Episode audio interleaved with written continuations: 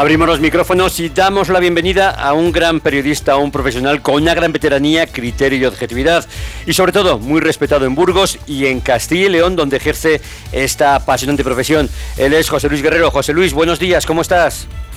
Buenos días, eh, Carlos, y buenos días a la audiencia de Viva Radio. Encantado de saludaros en esta mañana, como dices, otoñal, pero bueno, eh, muy propia de este tiempo y yo creo que eh, con la lluvia que se anuncia, pues mejoraremos mejoraremos el medio ambiente y rellenaremos las balsas que nos anuncia ya el consejero de Agricultura y Ganadería para los próximos años en provincias eh, secas.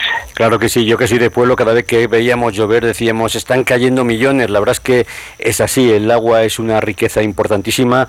Estamos viendo cómo en zonas de Andalucía, incluso de Cataluña, están con restricciones y estamos casi en diciembre, es decir, que, que, que han tenido un otoño muy seco después de un verano también mucho más seco. Y estas lluvias, aunque bueno, pueden parecer un poco molestas porque el día sí que está un poco más triste, más gris, pero hay que reconocer que vienen fenomenal, que luego ya verás en primavera y en verano cómo nos gusta disfrutar del agua y cómo no, cada vez que abrimos el agua, ¿no? Y de agua además vamos a empezar hablando porque el tasazo que anunciaba el ayuntamiento, el Servicio Municipal de Aguas, parece que no va a llegar a tiempo para el 1 de enero, a pesar de que, bueno, las inversiones en infraestructuras y en actualizar lo que es esta tasa, pues si esta ordenanza parece ser que en principio para el 1 de enero no va a llegar. ¿Qué me puedes contar, José Luis? Bueno, son, me imagino que mecanismos de la, de la norma reguladora que, llevarán a hacerlo cuando, cuando sea perceptivo por, por ley, que tiene sus plazos y sus, eh, vamos a decir, eh, fórmulas de actuación. Yo creo que hay un hecho claro y es que este gobierno municipal anunció que iba a subir el precio del agua y ya más o menos está interiorizado prácticamente todos los en todos los ciudadanos y, que se empiece el 1 de enero o el 1 de febrero será poco significativo. Creo que el concejal que lleva ese área, Martínez Acitores, hablaba de que iba a repercutir, me parece que era un el precio un euro eh, mm, de, de, demasía respecto a, eh, un euro creo que al año, si no recuerdo mal. Eh, era un 5%, era un, en, torno a un 5% inicialmente, pero bueno, que, que todo suma al final.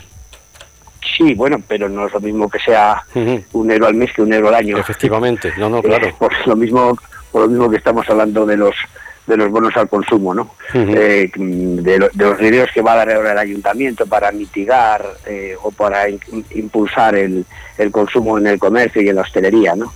Bueno, digamos que eh, el precio del agua puede puede incrementarse también porque pues porque haya que mejorar las infraestructuras y los recursos eh, para que para que dispongamos de una de las mejores aguas de España. Yo la verdad es que es una de las cosas que más presumo fuera de Burgos. Tenemos un agua excepcional. A mí me parece que es una suerte para los que vivimos en Burgos tener eh, eh, cuando abrimos el grifo el agua de la calidad y, que bueno puedes prescindir perfectamente. El otro día en un restaurante me ofrecía una señora una jarra de agua en lugar del agua embotellada, el agua mineral, y, yo decía, yo encantado, desde luego. Una vez le escuché em, al que fue alcalde José María Peña San Martín decir que, que el agua, que porque ya es verdad que, que, los tratamientos de, de, aguas de Burgos datan de su etapa como, como alcalde, eh, bueno, pues que era incluso mejor que el agua embotellada. Ese, esa especie de farol yo creo que ahora mismo sería susceptible de, de compartir por más de uno. Eh, que, que, que, que, suba ahora en enero, que suba en febrero, pues, pues todo sube, estamos ya educados a ello y eh, el agua también es un alimento.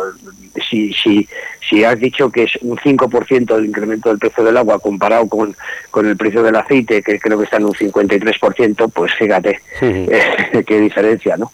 Y el agua es un bien de primera necesidad y lo necesitamos para la higiene y lo necesitamos para el alimento y, en fin, y lo necesitamos para, para todo. Pues lo que sí que parece que va a llegar es eh, esa campaña de bonos al consumo. También los comerciantes se han quejado de que con un poco de retraso, que les hubiera venido mucho mejor en el mes de octubre incluso en noviembre y no en diciembre, que estamos en plena campaña de Navidad y siempre parece que tenemos la cartera pues más abierta, más, más libre. Pero bueno, bienvenida sea, porque yo creo que también el consumo, si se incentiva de una forma o de otra, siempre es bueno, ¿no? Y si en este caso a los ciudadanos vamos a decir que, que nos vienen bien, pues, pues porque nos ahorramos un 40% en ciertas compras, oye, pues bienvenido sea. Yo creo que, es un esfuerzo del ayuntamiento, un esfuerzo que lo hacemos entre todos y que bienvenido sea, aunque claro, los comerciantes seguro que querrían vender en octubre, en noviembre, en diciembre, pero también hay que tener en cuenta que vivimos una situación de ajustes, de crisis y que siempre viene bien este tipo de, ayudas. ¿Qué opinas, José Luis? Bueno, eh, no, yo no lo veo muy muy significativo el, el, bono. La verdad es que eh, a una persona que consumiese todo el, el, dinero que le venga dado por, por el bono, me parece que que conseguiría 90 euros del ayuntamiento, me parece que puede comprarse 15 bonos, de los de cada bono son 10 euros, de los 10 euros 6 pone el, el ciudadano y 4 pone el, el ayuntamiento, de modo que si puede comprar hasta 15, pues serían 150 euros en, en bono, de los cuales 90 son digamos, dinero municipal, perdón, dinero del, del paisano y, y 60 del, del municipio. Pues no, no, deja de ser una ayudita, no digo que no, pero no creo que tampoco eso sea determinante en, en las en economías de la digamos de la, de la, de la clase media que yo creo que es la mayoritaria en la ciudad de Burgos. Otra cosa es que haya eh, gente que pueda estar eh, más necesitada eh, porque sea tenga salarios inferiores a, a la media y que le puedan venir muy bien. Pues pues a lo mejor habría que haber encaminado un poco los bonos hacia ese ese perfil de la sociedad no Fíjate, si yo soy de los que piensan que, que, los bonos a los que más benefician también es a los que más tienen, porque con más alegría gastan. Y bueno, pues si ahora tienen que comprar 15 bonos para las tiendas, para el comercio y 10 para la hostelería, pues bienvenido sea, porque seguro que, que, les incentiva a, a, incrementar más las compras. Y la gente que vamos más ajustado, pues vamos a decir que, que bueno, pues que, que, nos ayuda, pero que también supone un esfuerzo, hay que decirlo todo, y que bueno, pues si ahora en Navidad, de cara a los regalos o de cara, no sé, alguna prenda más de abrigo, de calzado, pues eso nos, nos alivia un poquito, pues yo creo que, que, que, siempre, siempre viene muy bien. Vamos con otro tema, porque yo no sé si a ti te, te sorprende, pero estamos pagando desde el ayuntamiento con la subida de tipos de interés 20.000 euros diarios en intereses. A mí dicho así, me parece una barbaridad, claro, es entre mucha gente, es el ayuntamiento, pero, pero atención, que, la subida de tipos también está afectando a las arcas municipales y de una forma muy cuantiosa, porque 20.000 euros mm, hacen pupa, ¿eh? Pero es que, mm, Carlos, si tú te fijas en las cifras macroeconómicas, eh, eh, los análisis siempre yo creo que son un poquito, tendrían que ser más matizables. Mm, es verdad que que, eso nos llama la atención, porque dices, bueno, todos los días eh, ese dinero es una, es una barbaridad, pero habría que estudiar el conjunto. Eh, Burgos tiene, yo creo que unas, unas cifras razonables de, de presupuesto municipal, de presupuesto en la Diputación, tenemos, arrastramos eh, deuda importante derivada, yo creo, de, de, los consorcios, sobre todo el del ferrocarril, ahí está, ahí está, sí un dinero extraordinario de deuda y el, desvío y la nueva estación eh, conllevaron gastos extraordinarios, para el, municipio en los tiempos, yo creo que el alcalde Valentín Niño Araón. Bueno, digamos que mm, todas esas cifras macroeconómicas que a nivel de Estado todavía serían mucho más escandalosas, en el caso de la Comunidad de Castilla y León, pues, pues no, no, no pero también eh, engordarían porque son nueve provincias, en lugar de una. Y tú me has hablado solo de la ciudad de Burgos, si no recuerdo mal. Sí, sí, sí, sí, eh, La cantidad que has citado. Bueno, pues eh, eh, como suele ser habitual, hay que hacer también referencia a la economía familiar de uno. Cuando uno empieza a pagar el préstamo hipotecario de una casa, pues paga mucho más de intereses de amortización de capital. Y entonces em, pues podría escandalizarse, ¿no? Pero luego cuando va finalizando el plazo de, pago de la hipoteca después de 20, 25 años o, o, 15 o 30, depende, está fundamentalmente pagando la amortización de capital y mucho menos de intereses. Eh, bueno, pues todo hay que verlo con un poquito de perspectiva y a su vez también habría que profundizar en, en, la materia, de modo que no se escandalice usted, don, don Carlos, porque todo tiene una cierta explicación. No, no, pero digo que en principio lo que la cifra, pues sí que me, parece mucho. Ayer además hablaba yo aquí con, con Javier Santamaría, nuestro arquitecto de, de, referencia, con el que hablamos de, temas de urbanismo, y sin tocar este tema de, lo que nos estamos gastando en intereses, él sí que ponía un poco el grito en el cielo porque decía que ha habido otras ciudades donde el desvío del ferrocarril se ha hecho con dinero público, con dinero del Estado, y en Burgos pues lo hemos tenido que pagar los burgaleses, que también eso pues también es importante, es decir, que a la hora de que luego tengamos otros proyectos, pues se podría tener en cuenta que en su día nosotros pagamos el desvío y que, claro, si ahora lo, lo estamos todavía pagando y como vemos con unos intereses bastante altos, porque el precio del dinero en el último año ha subido bastante debido a que el BCE ha actualizado los tipos de interés que estábamos en negativo y ya estamos en el 4,5%, pues claro que nos supone esto un dinero. Vamos con otro tema también de dinero, José Luis, porque limpiar las pintadas vandálicas cuesta al ayuntamiento 300.000 euros al año. Y yo creo que, que, me parece poca la cantidad, porque si limpiáramos todo lo que tenemos, esta cifra se podría multiplicar por lo que quisiéramos. ¿eh? A mí me duele especialmente ese gasto, mm, pero no tanto por el volumen económico, que también, sino porque evidencia una mm, falta de educación y cultura cívicas. Eh, creo que eh, se, se, se pinta la ciudad inadecuadamente, creo que da una imagen de, de, tercer mundo, de marginalidad. Creo que los grafiteros pueden o deben tener su espacio, no digo que no, pero no tienen por qué utilizar toda la ciudad para, para eh, exhibir sus, sus eh, iba a decir, trabajos, bueno, vamos a llamarlo así. Creo que no, está nada bien y ofrece muy mala imagen al, al, turista y bueno y al autóctono ver la ciudad mm, pintada la inmensa mayoría de las veces de muy mala manera. Es verdad que hay murales estéticos y bellos que eso pues lo defiende cualquiera eh, pero creo que mm, la partida que tú hablas eh, se dedica justamente a limpiar aquello que está realmente feo sucio y, y desde luego mm, el tener una ciudad limpia ordenada eh, urbanísticamente eh, bonita como en líneas generales es Burgos, pues es una pena que, que, se, que, se, que se estropee fruto de, de, estas pintadas que, que en nada favorecen ¿no? a la imagen de la ciudad y, y a los eh, paseantes que, pues que nos gusta verlo todo pues limpio, ordenado, como, como, como es normal, ¿no? Fíjate, a mí me sorprende, José Luis, que, que, a veces vas por zonas pues más que, más deshabitadas o que por la noche no pasa casi gente y sí que te encuentras grafitis, pero ojo, que si vas por la calle Vitoria, donde estaba antes el Corte Inglés, por ejemplo, es que te encuentras todos los cristales con unos grafitis tremendos y eso lo han tenido que hacer, pues no sé si por la noche o a qué hora, pero seguramente que, que alguien haya pasado por ahí y les haya tenido que ver. Eh, eh, es una pena. Yo creo que la única solución es la educación. No hay otra. No hay otra, ¿verdad? Tú puedes poner mucha policía que vigilen, pero luego las sanciones, yo no sé si se sustancian o no. Eh, estimo además que limpiarlas está muy bien y es importante porque hay que limpiar, pero muchas veces hemos visto que espacios que han sido limpiados por la mañana, luego por la noche acaban otra vez siendo pintorrejeados. Eh, creo que la solución pasaría porque el ciudadano se educase y bueno, pues que, haya también medidas de, de, control y de, y de, y de fiscalización y de vigilancia y de sanción, pues, pues también contribuirían a eso, claro, porque hay muchas veces que, que, el ciudadano solo se educa si, a, golpe de palo, ¿no? Pues es una tristeza que, que sea así, pero pero bueno, Si, si tiene que ser así, pues que haya sanción.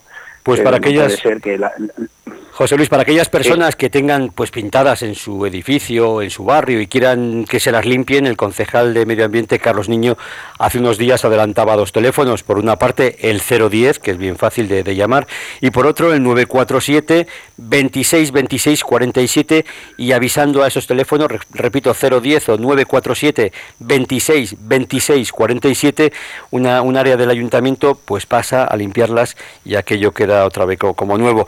José Luis, vamos con un tema también importante que lo estamos viendo cada vez, eh, a medida que salimos por Burgos, vemos que tenemos una población más envejecida. La verdad es que, pues no sé, a mí me da un poco de, tristeza porque cada vez lo, noto más. Y luego eso pues repercute, por ejemplo, en que el 33% de las retribuciones que llegan a Burgos pues llegan vía pensiones y en concreto alcanzan 1.747 millones de euros frente a los 3.400 que aportan los salarios de la economía burgalesa. Un 33% es mucho o es una cifra que puede estar eh, dentro de lo que es una sociedad avanzada en un término normal? Pues se corresponde con, los segmentos de edad de la población. Ahora mismo ya mayores de 65 años en, Burgos eh, estamos en torno a un, a un 30%. Eh, parece que eh, jubilados hay un 27%, que los ingresos que entran eh, vía pensiones sean de un 33%, encaja eh, perfectamente con las cifras que estamos manejando. Entonces, porque hay jubilados que, que, siguen trabajando y que pueden o no tener pensión, pero que al seguir trabajando pueden incrementar eh, el pago a Hacienda de, su actividad. Y, y bueno, que, que, la gente que ahora mm, en una sociedad como la no solo la, burgalesa, también la castellano y leonesa eh, y, la, la europea, sin apuras, ¿no? Estamos ante una población bastante envejecida respecto a otros eh, continentes. Bueno, eh, hemos mejorado la esperanza de vida, estamos en torno a 82, 83 años de esperanza de vida, sin sea hombre o mujer, evidentemente la gente que vive entre 65 y 83 es pensionista en su mayoría, con lo cual los ingresos proceden de las arcas de las arcas eh, del Estado, o sea, la seguridad social, o sea, vía impuestos. Mm, bueno, eh, es una realidad que, nos viene dada por, por, por, por, haber llegado a tener eh, tanta gente en edad avanzada y habiendo superado el listón de su vida laboral y hemos puesto 65 años, pero, pero hay otros jubilados con menos edad, claro. A mí la cifra tengo que reconocer que, no, me escandaliza ni me preocupa. Siempre que haya, pues eso, relevo. Vivimos además en una ciudad muy industrial, una ciudad con buenas empresas, una ciudad donde el tejido productivo es potente. De hecho, hay 150.500 cotizantes, o sea que, esto es, importante. Pero sí que es cierto que, bueno, pues que, da, da, un poco de pena que, bueno, pues que, la, cada vez eh, la población, la sociedad de Castilla y León y de Burgos en concreto, pues esté un poquito más envejecida. Vamos con una noticia de empresa, hablando de, empresas de, buen tejido productivo y es la, empresa Nicolás Correa, pues que ha dado paso a la familia Masabeu a entrar en su accionariado con un 4%, que eso equivale a unos 3,3 millones de euros. Esto es bueno, ¿verdad? Que, que, entren capitales y que las empresas burgaleses se refuercen con, buenos inversores también. Eso significa que, en este caso Nicolás Correa es eh, una empresa que, que, resulta atractiva para inversores foráneos. A mí me parece que es, que, es una buena noticia, en la medida en que, eh, hombre, sería más... Eh, primero es una empresa que crece, que, que, está facturando ya, me parece, en torno a los 100 millones de euros. Luego debe tener como 450 trabajadores y, cotiza en bolsa. Eh, hombre, no está dentro del IBEX 35, pero, pero, pero cotiza en bolsa. Es una empresa familiar que preside José Ignacio Nicolás Correa, que tiene una consejera delegada de éxito que es Carmen Pinto y, que, deben estar funcionando muy bien cuando tienen estos uh, resultados que les permite que entren eh, empresas de fuera, pues pues en línea como cuando la eh, empresa de Arabia Saudí tomó posición en el capital de Telefónica eh, España con un, con un porcentaje del 9%, si no recuerdo mal, y, eso quiere decir que empresas españolas son atractivas, bueno, en el caso de la Burgalesa, para un empresario, creo, de origen catalán, en el caso de Telefónica para empresarios de origen saudí. Bueno, pues a mí me parece que eso es muy saludable y, lo único que en el caso de Telefónica, ser un, sector y una empresa de estratégica y en un sector especialmente delicado, pues o sea que haber, tiene que haber controles por parte del gobierno de España para autorizarlo, pero bueno, eso es otra cuestión. Eh, en definitiva, yo creo que, que, que, que, la empresa Nicolás Correa está viviendo un, un momento de esplendor y por ese lado hay que felicitar a sus responsables. Y José Luis, estos días ya tenemos nuevo gobierno, te conocemos los nuevos ministros. De hecho, el presidente de la Junta ha transmitido a los ministros los proyectos clave para Castilla y León, pide sus reivindicaciones. El ministro Oscar Puente, que al que vamos a ver ahora un corte, pues asegura que no va a mirar solo por Valladolid, sino que va a mirar por toda España. Y también Javier Lacalle, que es senador, pues le hacía hincapié de que, bueno, de que en Burgos necesitamos eh, recuperar o que se pongan en marcha proyectos que se iniciaron, pues en la época incluso de de, Rodríguez Zapatero y que quedan pendientes. Te voy a poner primero a Javier Lacalle y luego escuchamos a Oscar Puente. Evidentemente, la tarta no da para todos y el dinero que va para unos sitios posiblemente puedan condicionar las inversiones en otros. Nosotros hemos estado haciendo un análisis eh, importante en lo que se refiere a las infraestructuras, en lo que se refiere a las carreteras, no vamos a entrar eh, en todos los eh, detalles pormenorizados de cada una de ellas, porque ustedes, eh, profesionales de los medios de comunicación, lo están hablando en el día a día de ello y lo conocen perfectamente. Lo que sí tenemos claro es una cosa, que si en estos momentos no se afronta desde el Gobierno de España un plan de choque de carreteras para la provincia de Burgos, es imposible seguir avanzando en la movilidad de esta provincia. O es imposible seguir avanzando en un tiempo razonable. Necesitamos ese plan de choque. ¿Por qué? Son en estos momentos siete tramos los que quedan pendientes para completar esa movilidad en vía de alta capacidad entre Burgos, entre la capital burgalesa y La Rioja, entre Burgos y Aguilar de Campo, eh, Cantabria, y todo lo que es el corredor del Duero, que perfectamente conoce Raquel González. Estamos hablando de una deuda con la provincia de Burgos solamente en esas infraestructuras pendientes, no hablamos de otras nuevas, sin contabilizar lo que sería la alta velocidad entre Burgos y el País Vasco, una deuda pendiente que supera los mil millones de euros. No, la verdad es que no. Yo voy a tratar de atender las necesidades de, este país. De hecho, cuando me preguntaban de manera tan profusa por el tema del soterramiento, les recordaba que soy el ministro del Gobierno de España de Transportes, no, no el ministro de, de los problemas de Valladolid ni de Castilla y León. Entonces, tendré que eh, atender a todos eh, de una manera bastante objetiva, racional, buscar eh, identificar cuáles son las infraestructuras que merecen mayores prioridades y a partir de ahí pues establecer un orden lo más racional posible. Por tanto. Bueno, ¿qué te parece? ¿Qué te parece tanto lo que opina Javier Lacalle como Óscar Puente? Bueno, vamos por partes. En el caso de Javier Lacalle, sitúa en más de mil, creo que la prensa hoy sitúa mil cien millones los que requeriría de inversión las infraestructuras de Burgos eh, para que ejecute el Ministerio de Transportes. Eh, me parece que puede ser una cifra razonable y, que esté bien, pero eh, y muy de acuerdo con que hay que acometerlo. Ahora bien, eh, ¿cuánto de esa deuda no tenía que haber saldado en su día los gobiernos de, mm. todos los que han pasado? Sí, sí, sí. Porque, porque, porque, porque, pensar ahora que lo tiene que resolver ahora es verdad que el gobierno socialista de, de Sánchez en los últimos años apenas hemos visto obra pública importante para Burgos, pero tampoco la vimos en los años de gobierno del señor eh, Rajoy entre el 2012 y, 2019, si no recuerdo mal. Eh, eso por un lado. Eh, y por otro lado, ¿qué, va a hacer ahora el ministro de Transportes, Oscar Puente?